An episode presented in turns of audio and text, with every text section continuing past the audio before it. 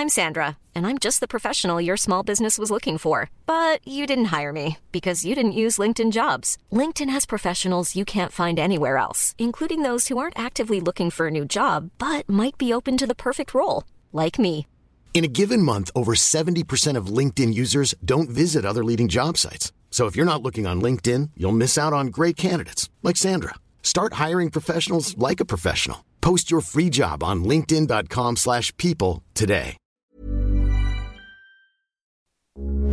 Heraldo Radio, con la H que sí suena y ahora también se escucha.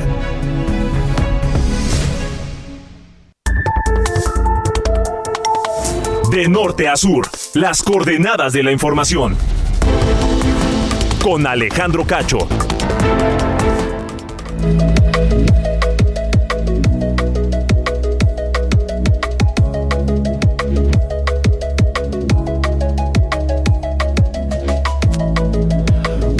Muy buenas noches, son las 8 en punto tiempo del centro de la República Mexicana. Bienvenidos a De Norte a Sur, esta noche de martes, martes 2 de agosto de 2022. Les saludo con enorme gusto. A usted que nos sintoniza a través de la cadena nacional de Heraldo Radio en toda la República Mexicana, de norte a sur, a sur literalmente, y también eh, en los Estados Unidos a través de las estaciones que retransmiten la señal de eh, Heraldo Radio y de Now Media Radio también. Un enorme saludo, me da gusto saludarle y le, le pido, me permite estar con usted la próxima hora porque hay temas importantes, interesantes para terminar el día. En la reflexión, en la reflexión obligada de la información de este día. Por lo pronto, la nota que lleva eh, la, la, la, la tendencia, la nota que está acaparando la atención en todo México es esta información que da a conocer la Fiscalía General de la República en el sentido de que inició tres carpetas de investigación en contra de Enrique Peña Nieto, el expresidente de México, quien parece ser ahora el centro, el objetivo, el blanco de las investigaciones de la cuarta transformación. Enrique Peña Nieto, a quien se le investiga por delitos electorales, por eh, delitos patrimoniales relacionados con la empresa española OHL, por lavado de dinero y por transferencias internacionales ilegales, así como por enriquecimiento ilícito.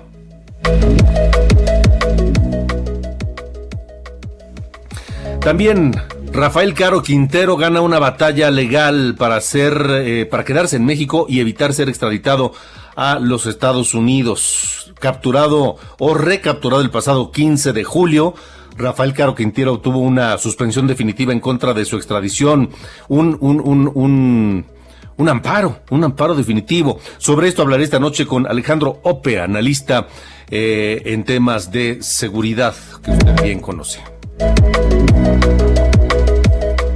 La Comisión Jurisdiccional del Congreso de Chihuahua cierra el cerco en contra de Javier Corral, el exgobernador, a quien señalan de presuntas irregularidades en el ejercicio durante su gobierno por los recursos públicos. Esta noche platicaré aquí en De Norte a Sur con el diputado Gabriel Ángel García Cantú, presidente de la Comisión Jurisdiccional del Congreso de Chihuahua.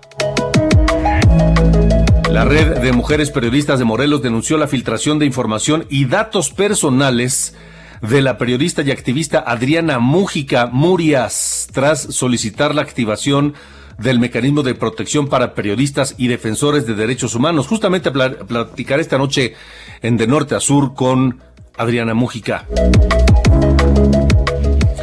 El secretario de Gobernación, Adán Augusto López, se reunió esta tarde con madres de desaparecidos donde aseguró que él no confía en los colectivos de búsqueda. Bueno, fue un encuentro que pretendía ser este pues civilizado y, y fue un poco ríspido con el secretario de Gobernación. Esta mañana Rogelio Ramírez de la O, el secretario de Hacienda, estuvo en la conferencia de prensa en Palacio Nacional para decir que si el gobierno federal no hubiera aplicado el paquete contra la inflación y la carestía, hoy tendríamos una inflación del cerca del 11%, 10.7% y no 8.1% como se reportó en la primera quincena de julio. La Secretaría de Salud reporta 21.363 nuevos contagios por coronavirus, 21.363. La cifra está bajando, la cifra diaria de contagios sí, pero siguen siendo muchos. Además, 133 fallecimientos en las últimas 24 horas. Ya habíamos reportado menos de 100 muertes por coronavirus la semana pasada. Hoy volvemos a rebasar el centenar. Además, esta mañana, Hugo López Gatel, el subsecretario de Salud, afirmó que esta quinta ola, dice, continúa a la baja. Además, la Secretaría de Salud informó que hasta ahora se han detectado 91 casos de viruela del mono en 15 entidades del país.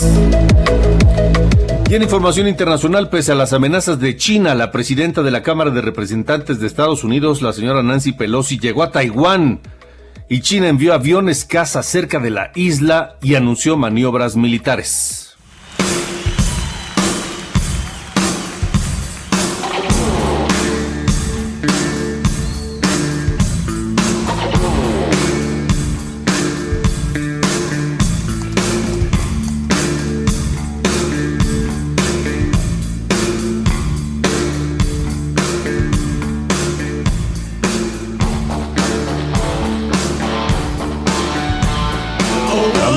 Arellano, el productor de Heraldo Radio y de, Norte a Sur. ¿Qué nos tienes preparado esta noche, mi querido Ángel? Buenas noches. Hola, ¿cómo estás, Alejandro? Muy buenas noches. Pues ahora que hablabas de la visita de Nancy Pelosi a Taiwán y pues que genera un clima de tensión con China, precisamente hace 35 años, el 2 de agosto de 1987, Billy Joel encabezó un concierto en la entonces Unión Soviética. Es eh, un concierto que pues fue parte de la apertura cultural que lograron a través de acuerdos Ronald Reagan y Mikhail Gorbachev. ¿Recuerdas, no? Aquellos tiempos de la perestroika y que pues vinieron a pues a dar un digamos que eh, un calentamiento digamos a la Guerra Fría, ¿no? A este este clima de amenazas, ¿no? De que yo puedo más que tú, de que aguas porque yo también te puedo responder. Y ahora que estabas diciendo esto de Nancy Pelosi, fíjate que pues hace 35 años ocurrió este concierto. Esta canción se llama A Matter of Trust. Es asunto de confianza, cuestión de confianza precisamente, pues como un mensaje entre Rusia y Estados Unidos en el que pues la confianza es algo pleno para tener unas relaciones duraderas, unas relaciones de amistad entre ambos países. Esto ocurrió el 2 de agosto de 1987. Billy Joel, un cantante estadounidense originario del Bronx, allá en Nueva York, que ya tiene 73 años y pues una gran carrera. Es con lo que empezamos esta noche, Alejandro. Pues gran, gran inicio de esta emisión de De Norte a Sur para hoy martes 2 de agosto. Muchas gracias, buenas noches. Gracias. Podcast.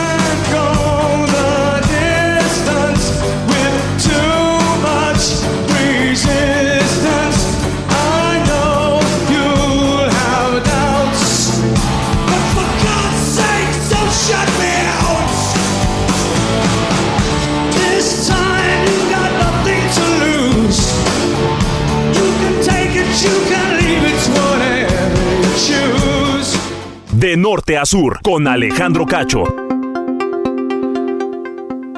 Vamos a la información de esta noche. Eh, dos temas principales hoy en la conferencia de prensa del el presidente López Obrador. Esta carta que dijo, envió a el presidente de Estados Unidos, Joe Biden, en medio de la disputa que hay por el tema energético entre México, Estados Unidos y Canadá en el marco del tratado comercial que tenemos entre los tres países. Ese y luego otra puntada que se aventó el presidente diciendo que México es ejemplo mundial en el manejo de la inflación.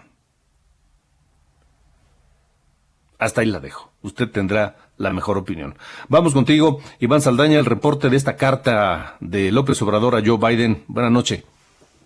¿Qué tal, Alejandro, amigos del auditorio? Muy buenas noches. Sí, efectivamente, esto, el tema empezó porque se le preguntó al presidente López Obrador sobre eh, pues si conviene integrarse comercialmente a otras regiones eh, como eh, los BRICS, los llamados BRICS, el grupo llamado BRIC, el de Brasil, Rusia, India, China, Sudáfrica, frente a estos reclamos que ya están haciendo los socios comerciales de América del Norte, Canadá, Estados Unidos, respecto a la política energética de México, el presidente pues descartó que no sería una opción para México adherirse a otros bloques como el, los BRICS, pero dijo eh, es más importante mantenerse en el bloque de América del Norte, de Estados Unidos y Canadá. Ahí es cuando el presidente López Obrador pues eh, reveló que eh, el día de hoy precisamente eh, pues ya había enviado a esas horas de, la mañanera había enviado al presidente Joe Biden la carta de en el que pues fija parte de la postura del presidente López Obrador sobre estas consultas que están llevando a cabo que solicitaron Estados Unidos y Canadá pero escuchemos parte de lo que dijo el presidente López Obrador esta mañana en Palacio Nacional. Hay esta diferencia por la interpretación sobre nuestra soberanía energética. Hoy le estoy enviando una carta al presidente Biden sobre este tema de manera muy respetuosa y tenemos que cuidar que sea buena la relación, pero que no nos traten o nos dejemos que nos traten como colonia, porque México es un país independiente, libre, soberano. México no se vende, México es de los mexicanos, de nuestra generación y de los que vienen. Le preguntamos un poco más acerca del contenido de esta carta. Dijo que en su momento la va a dar a conocer, primero que la reciba el presidente Biden pero también recordó que en esta dijo eh, pues le va va a destacar al presidente Biden que él mismo se ha dirigido con el presidente López Obrador de que la relación entre México y Estados Unidos es con un pie de igualdad y de respeto a la soberanía. Eh, nada más recordarle al auditorio que Estados Unidos y Canadá acusan que las modificaciones legales en México en materia energética violan el TEMEC y que pues los países estos países socios de México pues acusan también que se está favoreciendo a las empresas estatales Pemex y a la Comisión Federal de Electricidad, lo que contraviene pues el tratado entre México, Estados Unidos y Canadá, Alejandro.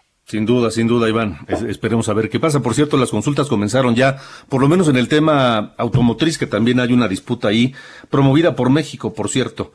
Eh, y, bueno, Esperemos, esperemos el desarrollo de las, de las conversaciones. Iván, gracias por el reporte.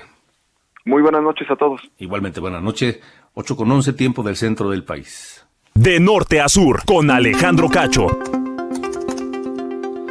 Bueno, esta, esta, este mediodía se conoció eh, que el Congreso de Chihuahua está pues investigando, está, está, está, está eh, indagando cómo se llevó a cabo el gobierno de Javier Corral.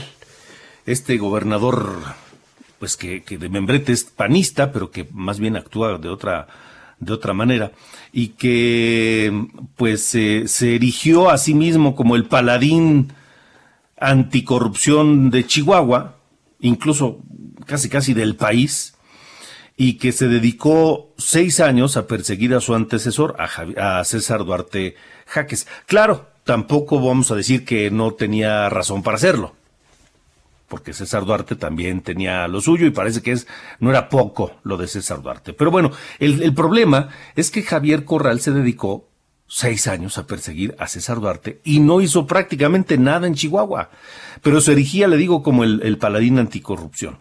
Y conforme han pasado los meses, una vez que dejó el gobierno Javier Corral, se han ido sabiendo pues de irregularidad. De entrada, de entrada, el manejo de la justicia en Chihuahua durante el gobierno de Corral es sumamente cuestionado, ha sido sumamente criticado.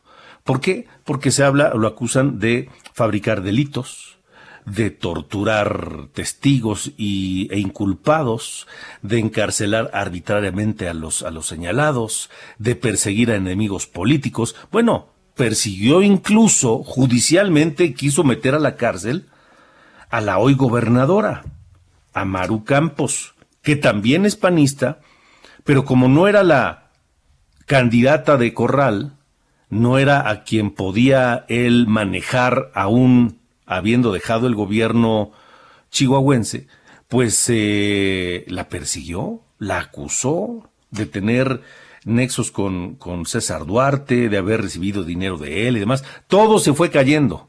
Uno a uno las acusaciones y en los tribunales se fueron cayendo eh, en favor de la hoy gobernadora Maru Campos. Y Javier Corral siguió y siguió y siguió. Eh, y ahora que, que ya no está en el gobierno, pues se le acusan pues de, varias de varias cosas y entre ellas de haber hecho un manejo eh, pues irregular por lo menos de los recursos públicos. Está en la línea telefónica el diputado Gabriel Ángel García Cantú. Él es presidente de la Comisión Jurisdiccional del Congreso de Chihuahua, a quien saludo. Diputado, muchas gracias por estar esta noche con nosotros. Hola, ¿qué tal Alejandro? Muchas gracias, a la orden. Al contrario, al contrario. Bueno, veo que eh, pues están solicitando juicio político contra Javier Corral. ¿Por qué? Sí, mira, te voy a comentar un antecedente rápido. Eh, nosotros acabamos de aprobar la ley de juicio político en el Estado, que fue una ley que la Suprema Corte eh, no avaló por un procedimiento que se tuvo en el 2019. Entonces hubo dos años eh, que no hubo una ley de juicio político. En esta ocasión la aprobamos el, el día 26 eh, de mayo. Eh, se aprobó y se inició a partir del 31 de mayo con la publicación. a partir de ese día, un ciudadano de Chihuahua, licenciado Cortinas Murra, demanda al exgobernador Javier Corral por un mal, por un uso indebido de recursos en el tema de la pandemia y en un incumplimiento con algunos objetivos que se propuso el exgobernador con un plan de austeridad donde mencionó varios aspectos que iba a hacer y en este caso no lo cumplió.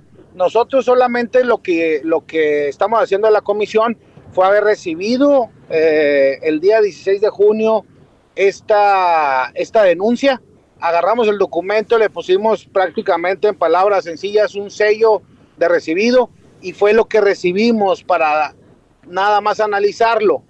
Eh, eso fue lo que se hizo en, junio. En este momento, el día de ayer a las 7 de la tarde se reúne la comisión después de haber eh, analizado algunas pruebas que se mandaron solicitar por parte del gobierno del estado a la Secretaría de Hacienda y en, efectivamente en, la votación la mayoría de los diputados o por unanimidad aprobaron que se iniciara este, este proceso y no estamos ahorita enjuiciando al exgobernador, solamente que si hay elementos para hacer una revisión de fondo de este tema, entonces da inicio eh, el procedimiento del juicio político. En este sentido es se le va a notificar al, al exgobernador este asunto, donde él tiene 10 días para, para responder, y si no responde en estos 10 días, pues se toma como que son ciertas las denuncias que hace el ciudadano.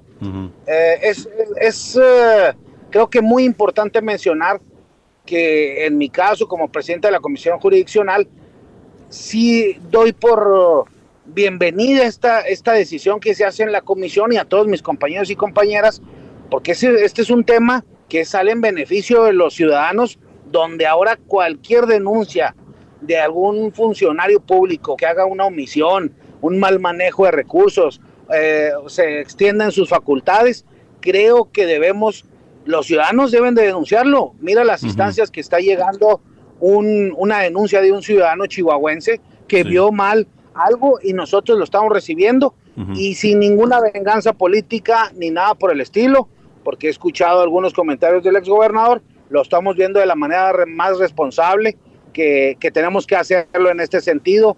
Eh, en el Congreso del Estado de Chihuahua. ¿Cuáles son esos elementos que encontraron en la comisión para que justifican eh, la posibilidad del juicio político? Sí, es la posibilidad, ¿eh? solamente se, se requiere todas las pruebas que, que mandó solicitar el denunciante porque ya había puesto esta denuncia el año pasado, también hay que mencionarlo, y siendo gobernador, el hoy exgobernador Javier Corral, no le dieron ningún documento, Alejandro, donde él pedía esa información a las distintas dependencias de gobierno, pasó el tiempo por omisión, por el motivo que haya sido, no se le hizo llegar ninguna prueba que solicitó. Entonces ese también es un tema que debemos de, puntualizar. Pero los, los temas que están ahorita en la mesa son eh, la compraventa o la venta de una flotilla de aviones que no lo hizo, la venta de la casa de la casona donde vivían los, los exgobernadores del estado de Chihuahua, que tampoco lo hizo. Eh, un, esas son las partes de las, de la denuncia, de los motivos. Un mal manejo de los recursos que el Congreso del Estado etiquetó o reasignó, en este caso en la pasada legislatura, por el tema del COVID.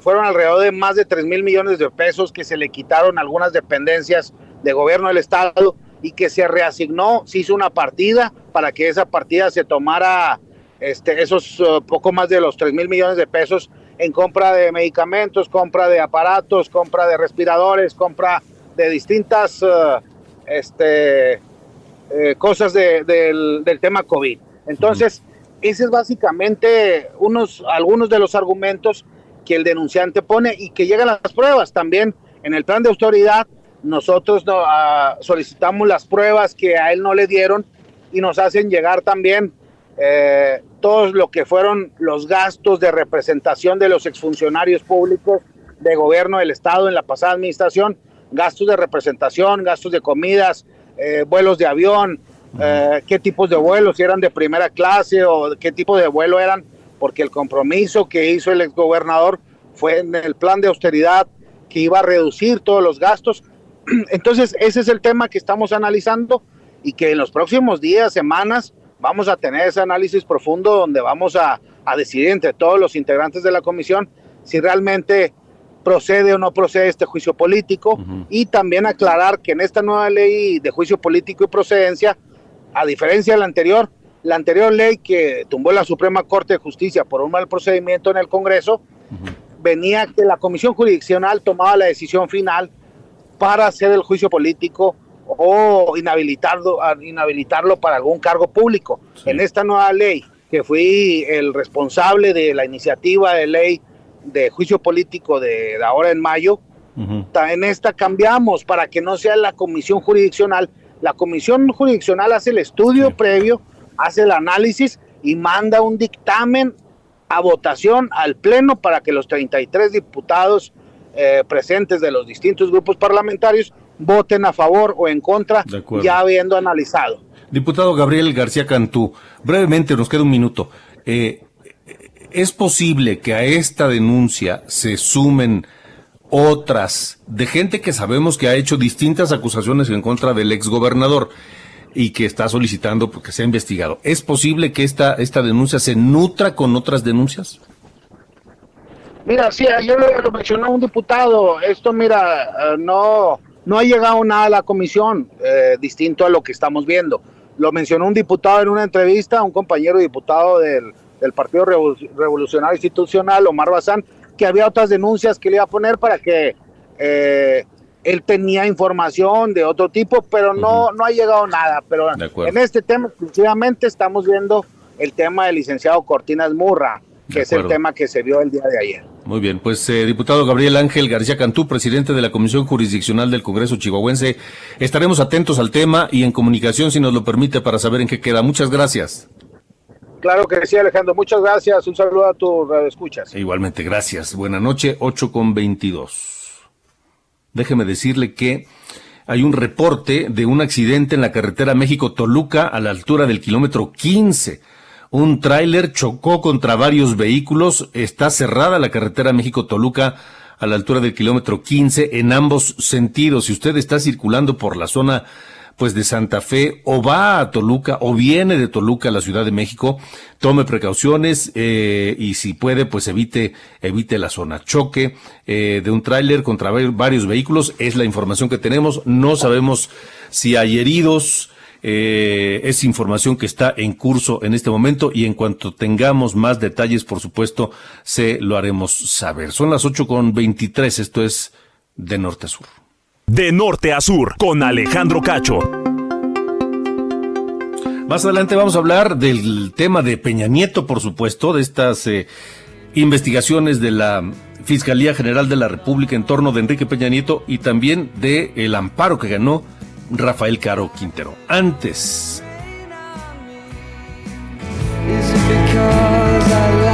Estamos escuchando grupo Travis, Why Does It Always Rain on Me? 2 de agosto de 1999 se publicó el sencillo Why Does It Always Rain on Me de la banda británica Travis. Alcanzó, alcanzó éxito mundial y se coló en el top 10 de los singles en el Reino Unido. Vamos a una pausa.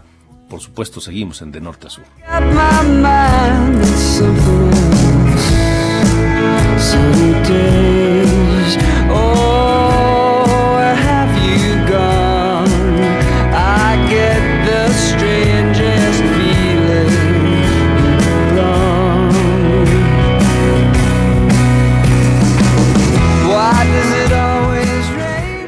De norte a sur. Con Alejandro Cacho.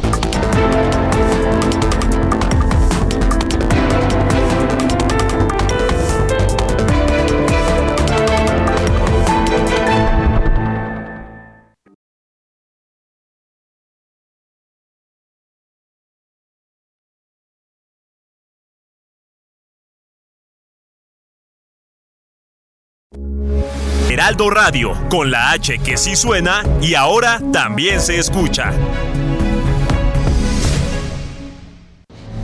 De norte a sur. Ryan Reynolds here from Mint Mobile. With the price of just about everything going up during inflation, we thought we'd bring our prices down. So to help us, we brought in a reverse auctioneer, which is apparently a thing. Mint Mobile unlimited premium wireless. Ready to get 30, 30, bit to get 30, bit to get 20, 20, 20, bit to get 20, 20, bit to get 15, 15, 15, 15 just 15 bucks a month. So, Give it a try at mintmobile.com/switch. slash $45 up front for 3 months plus taxes and fees. Promo for new customers for limited time. Unlimited more than 40 gigabytes per month slows. Full terms at mintmobile.com. Las coordenadas de la información. Con Alejandro Cacho.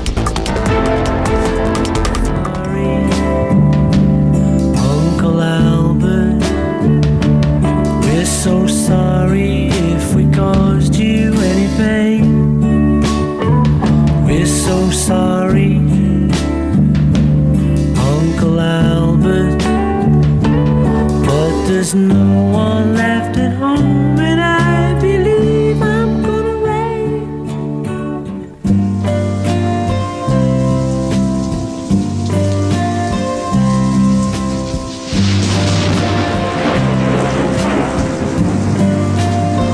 8 con 30, tiempo del centro de la República Mexicana. Continuamos en De Norte a Sur. Y vaya tema con Uncle Albert de Paul McCartney, una canción que se conoció en el álbum de estudio de 1971 Ram, compuesta por Paul y Linda McCartney, lanzada como sencillo en Estados Unidos y alcanzó el primer puesto de la lista del Billboard Hot 100 y esto fue el 2 de agosto de 1971, su lanzamiento como sencillo, el Uncle Albert.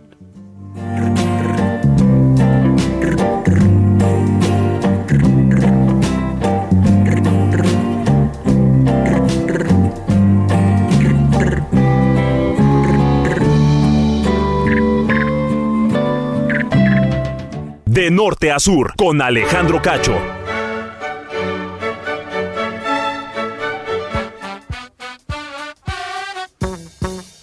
Bueno, es momento de escuchar a Sir Carlos Allende, a quien la inflación le importa un comino. Un comino. Le hace lo que el viento a Juárez, la inflación al señor Allende, anda ojalá. Allende la frontera. Ojalá así fuera, señor Cacho, pero pues bueno, yo creo que todos estamos este, sufriendo más bien las, las inclemencias de este eh, aumento de precios generalizado, ¿no? Que justo estaba viendo la- los datos, la, la gráfica, y desde enero del 2021 ha subido todos y cada uno de los de los eh, de las quincenas que el, el INEGI para para el- la medición de la inflación. A ver, Y viene muy repite, a- repite el dato. desde enero del año pasado ha sufrido ha subido todas las quincenas. O sea, año Ah, y medio. Sí, más o menos Cada año y medio. quincena ha aumentado la inflación. Correcto. Eso Hombre, sí somos ejemplo mundial. Depende en qué, pero sí, yo- te- tenemos ahí Oye, nuestro pasito. López ¿no? Obrador dijo hoy en la mañana que éramos ejemplo mundial en el manejo de la inflación. Dime, Ah. ¿quién sostenidamente crece cada quincena la inflación? Bueno, pues, es que ya se me- vivimos en realidades este, distintas, ¿no? Evidentemente. Pero y digo, mucho mucho lo delata el hecho de que el el plan este contra la carestía y la inflación la tengan que dar otro apretón de tuercas. Porque eh, ya dijo el secretario Ramírez de la O en la mañana que van a tener seis nuevos compromisos, uno de ellos que no suban la parte de, de los energéticos, que pues digo, se entiende, ¿no? Tienen una incidencia fuerte, además de acelerar la apertura de la importación de productos básicos. Y ahí me imagino que quieren incidir en la cantidad, en la, en la oferta pues que tiene eh, estos eh, productos en el mercado mexicano, que son los 24 estos que habían puesto en su canasta, entre comillas, básica. Pero hay unos que no han bajado a pesar de, de, de este, que este PASIC ya se este, ejerció, se empezó a, a- a- a poner en marcha. El pan de caja ha subido 1.3% mensual, eh, la tortilla no iba a subir? 1.5%, ¿Mm? El que no iba a subir. El que no iba a subir, exactamente. La leche pasteurizada subió a 0.9, los aceites y grasas vegetales casi 2%, eh, ¿qué más tenemos por acá? Digamos, la cebolla 18%, el limón 8%, o sea, son eh, que son productos que están dentro de esta eh, canasta básica que iban a, entre comillas, proteger y eh, pues no está pudiendo, ¿no? El Digo, aguacate ellos ni te que- pregunto, no está en la, en la canasta básica el aguacate, ¿verdad? eh, creo que creo que no, pero pues, sí, creo que sí. Ok. Porque es, lo que pasa luego con esos este, productos agrícolas, pues, como si tienen mucha volatilidad, luego no es un poco complicado estarlos aguantando, pero por ejemplo, anual el aguacate ha subido 71%, pero mensual menos 6.8 71%. Bueno, muy bien. en un año. No, no no, está tan bien para que les gusta ponerle así el aguacatito al taco, ¿no? Pero la cosa se pone complicada porque estamos viendo ya que el mismo gobierno está diciendo no estamos pudiendo y hay que meterle otra apretón de tuercas para eh, sacar la, este, esta nueva responsabilidad de tratar de bajar la inflación. Que ni los Pues ver. expertos también nos baje este año. A ver si funciona mejor. Muy bien, señor. Pues mira, ahí ya estaremos viendo todos cruzando deditos y las veladoras de San Judas prendidas. Está bueno, te mando un abrazo. Otro de vuelta. 8 con 35. De norte a sur, con Alejandro Cacho. Bueno, Rafael Caro Quintero, el fundador del cártel de Guadalajara, ganó una batalla, una, batalla legal, consiguió un amparo contra su extradición a Estados Unidos, donde se le busca desde hace 37 años por el asesinato de Enrique Camarena, Enrique Camarena Salazar y Alfredo Zavala Velar, además de delitos relacionados con el narcotráfico. El 15 de julio fue recapturado en un operativo de la Marina y la Fiscalía General de la República en Sinaloa y dicen que de la DEA, pero eso lo dicen en Estados Unidos, acá lo niegan, etcétera. Estaba siendo buscado desde 2013 cuando salió de prisión. El 28 de julio la Fiscalía General de la República impugnó ante un tribunal la decisión de un juez que impide entregar de forma inmediata a Caro Quintero a la justicia de Estados Unidos. Y al día siguiente, 29 de julio, le fue designado un abogado de oficio a Caro Quintero para ser defendido de las acusaciones en su contra. Hoy ha ganado una batalla legal. ¿Qué significa esto?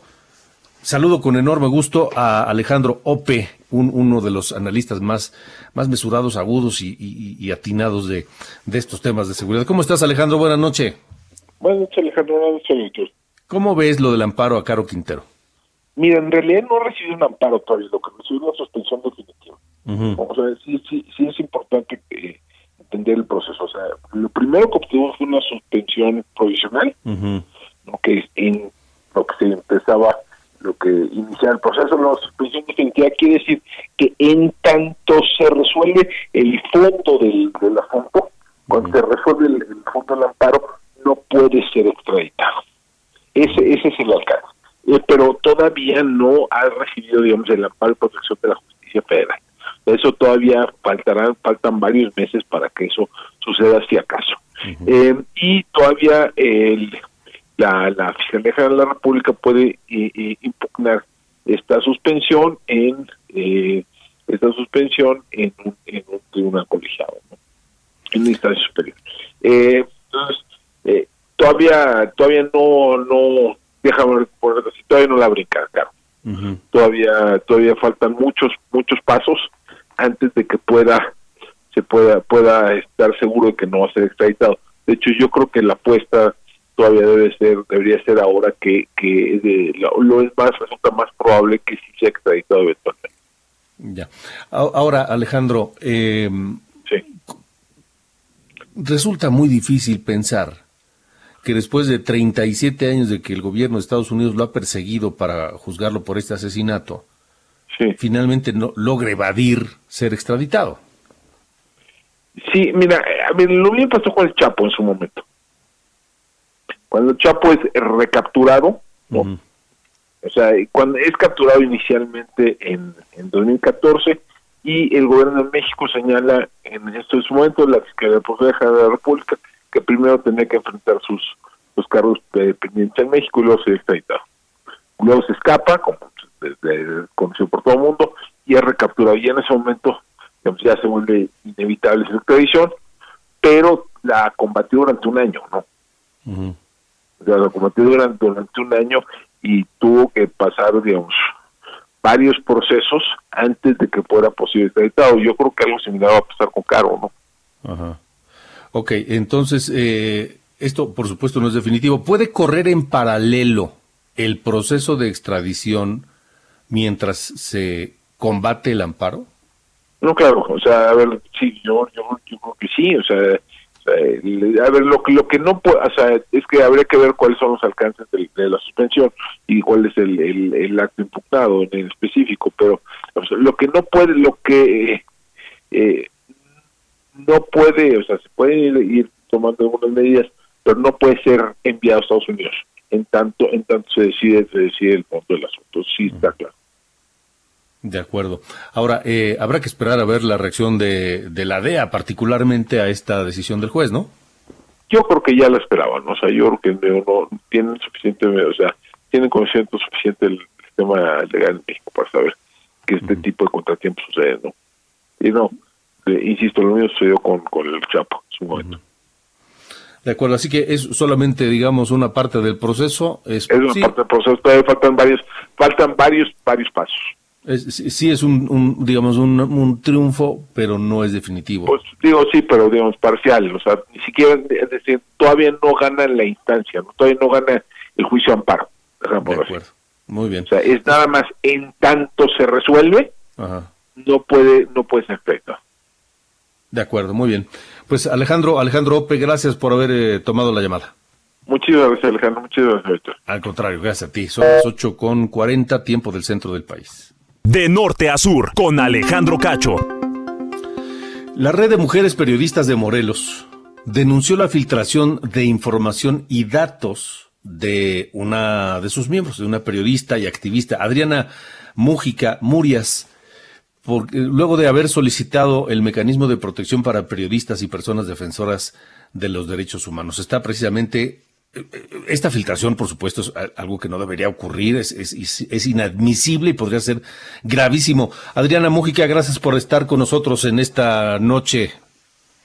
Hola, buenas noches, eh, Alejandro. Aquí estamos con mucho gusto. A ver, ¿cómo, ¿cómo que se filtró la información? Fíjate que triste y gravemente, el día 28 eh, yo solicito la activación del mecanismo local por una cuestión de amenazas. Y bueno, pues las únicas personas que estaban informadas eran las 11, eh, creo que son 11 integrantes del mecanismo que tenían que eh, votar esta solicitud de activación. Y sin embargo en la noche nos avisan que alguien alguien, quién sabe quién, ¿verdad?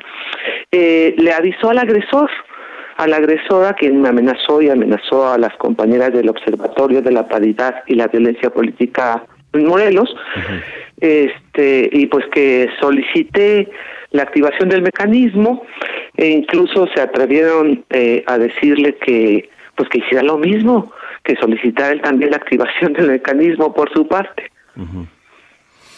Eh, ¿Hay confirmación de esto, Adrián? Sí, sí, tristemente sí, hay confirmación de esto. ¿Hay alguna idea de dónde ocurrió esta fuga de información? Pues mira, pues solamente están estas personas que integran el mecanismo, que fueron las que fueron avisadas de esta solicitud eh, que estaba de la activación, y bueno, pues eran las únicas que lo sabían. ¿Quiénes son esas eh, personas? ¿Quiénes son? Mira, eh, hay personas defensoras de derechos humanos, hay personas periodistas y hay instituciones.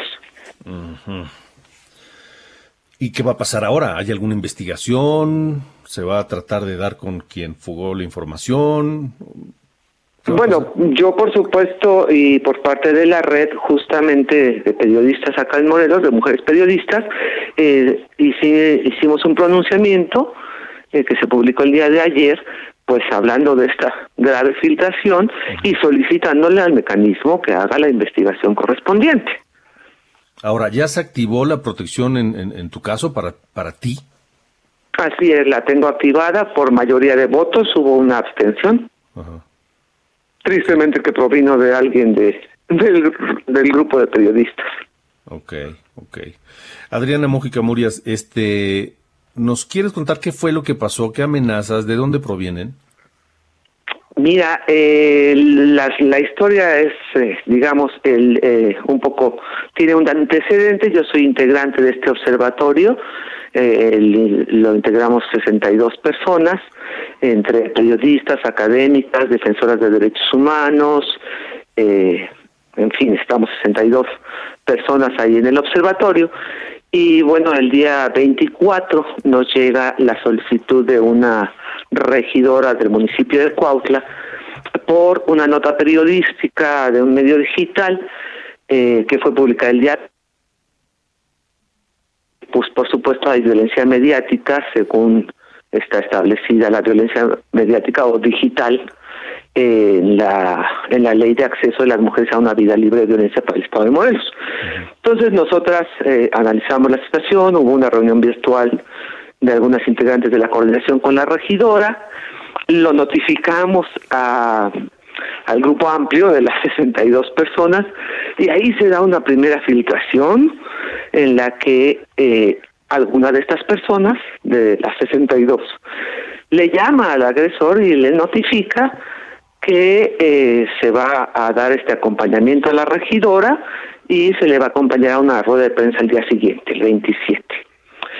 Minutos después de haber puesto esto en el grupo amplio, una hora y cachito después, es que recibo yo la llamada de eh, quien publicó esa nota, es un empresario de medios de, de quien pues a gritos me empieza a decir que pues que estamos muy mal, que no sé, que no podemos apoyar a la regidora, que él es periodista y él es un medio y que nadie le va a limitar la libertad de expresión y que, en fin, ¿no? O sea, ocho minutos de estarme diciendo cosas y pues el cierre es, este, te exijo que tú como periodista nos convoques mañana a esa rueda de prensa, a todos los periodistas de Cuautla, y si no nos convocas igual, yo voy a llegar, yo voy a llegar con otros periodistas de Cuautla y otras personas a arrebatar el micrófono y ustedes como observatorio no se la van a acabar, ¿no? Digamos, en resumen.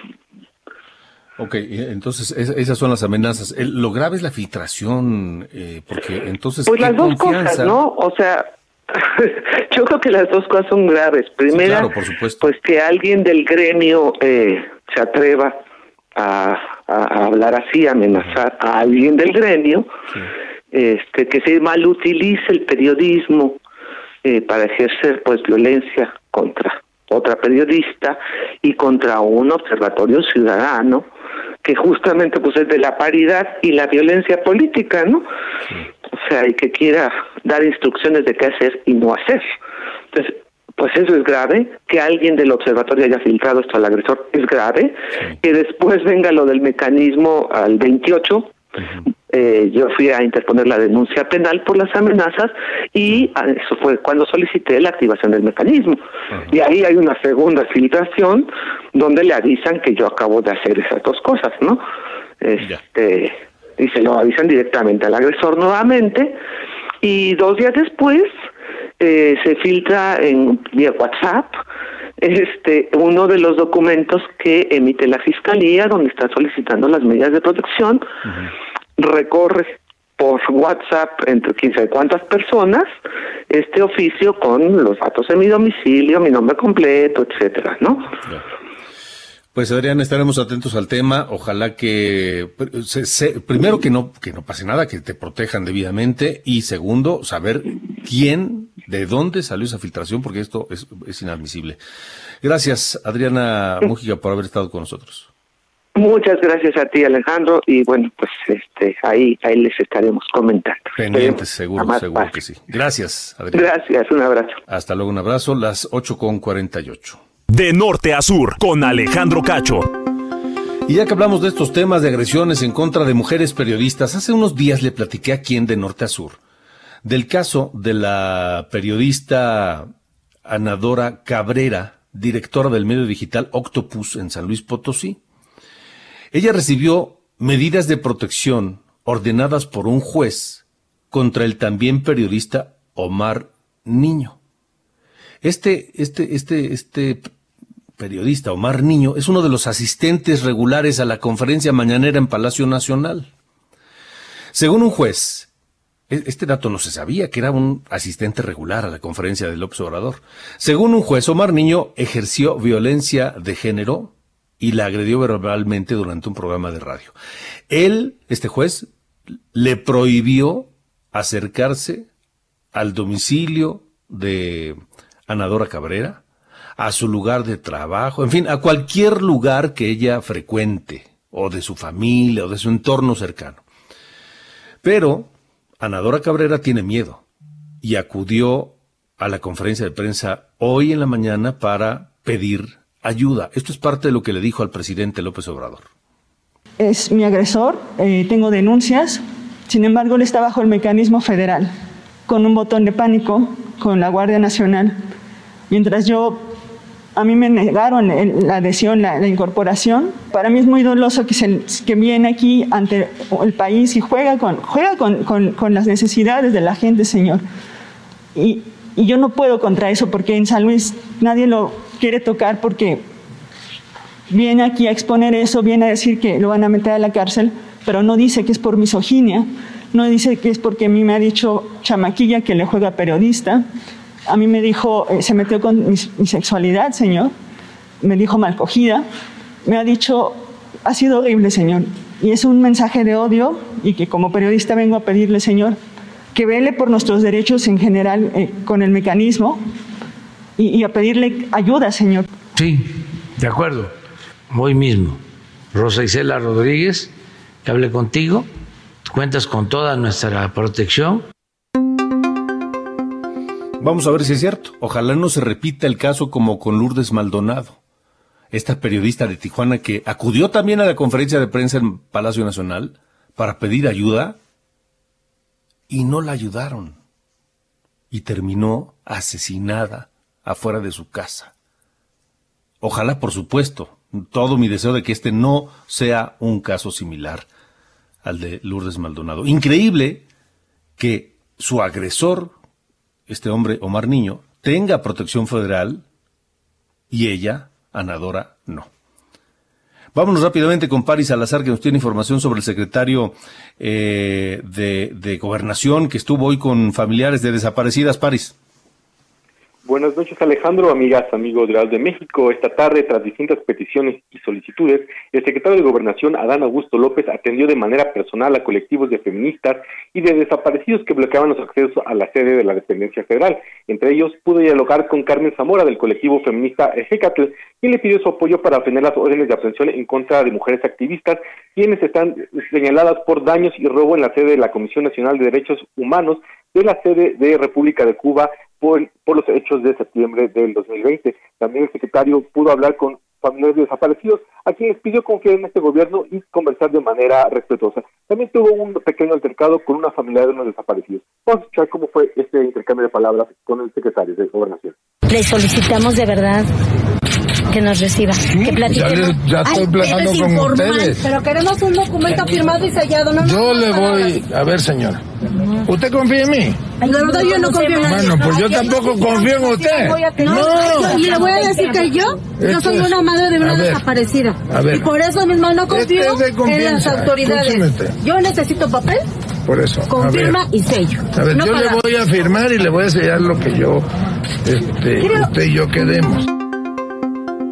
Y tras este altercado, el secretario de Gobernación hizo un llamado a confiar en este gobierno, a conversar de manera organizada y respetuosa para avanzar en las soluciones de estos casos.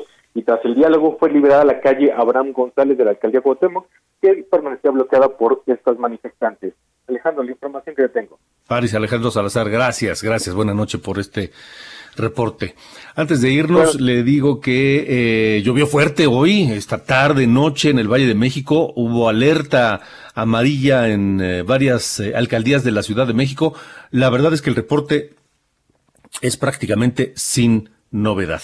Y le reportaba este choque en la carretera México-Toluca, en el kilómetro 15, un tráiler contra varios vehículos. La carretera sigue cerrada en ambos eh, carriles. No tenemos de momento más información. Está en curso. Así que eh, le estaremos informando en cuanto haya más detalles. Eh, pero bueno, de cualquier manera las calles están mojadas, hay encharcamientos. Tenga cuidado, tome precauciones y salga con tiempo. Nos vamos con música.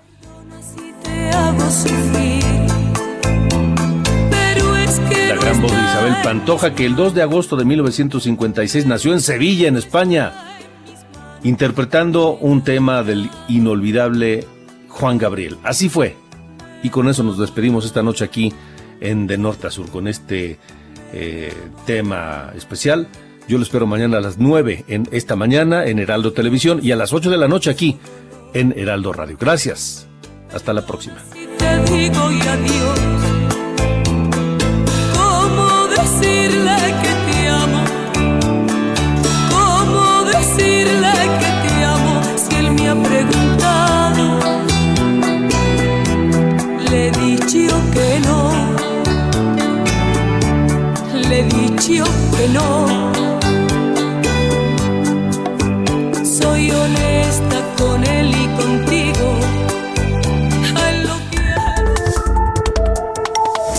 Fue De Norte a Sur, las coordenadas de la información. Con Alejandro Cacho.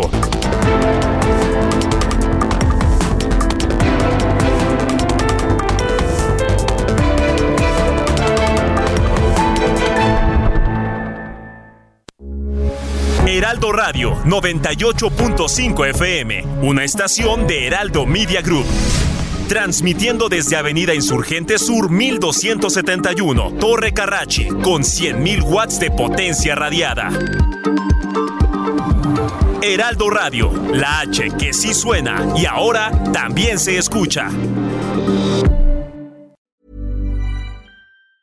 Planning for your next trip? Elevate your travel style with Quince. Quince has all the jet setting essentials you'll want for your next getaway, like European linen, premium luggage options, buttery soft Italian leather bags, and so much more. And it's all priced at 50 to 80% less than similar brands. Plus, Quince only works with factories that use safe and ethical manufacturing practices. Pack your bags with high-quality essentials you'll be wearing for vacations to come with Quince. Go to quince.com slash trip for free shipping and 365-day returns.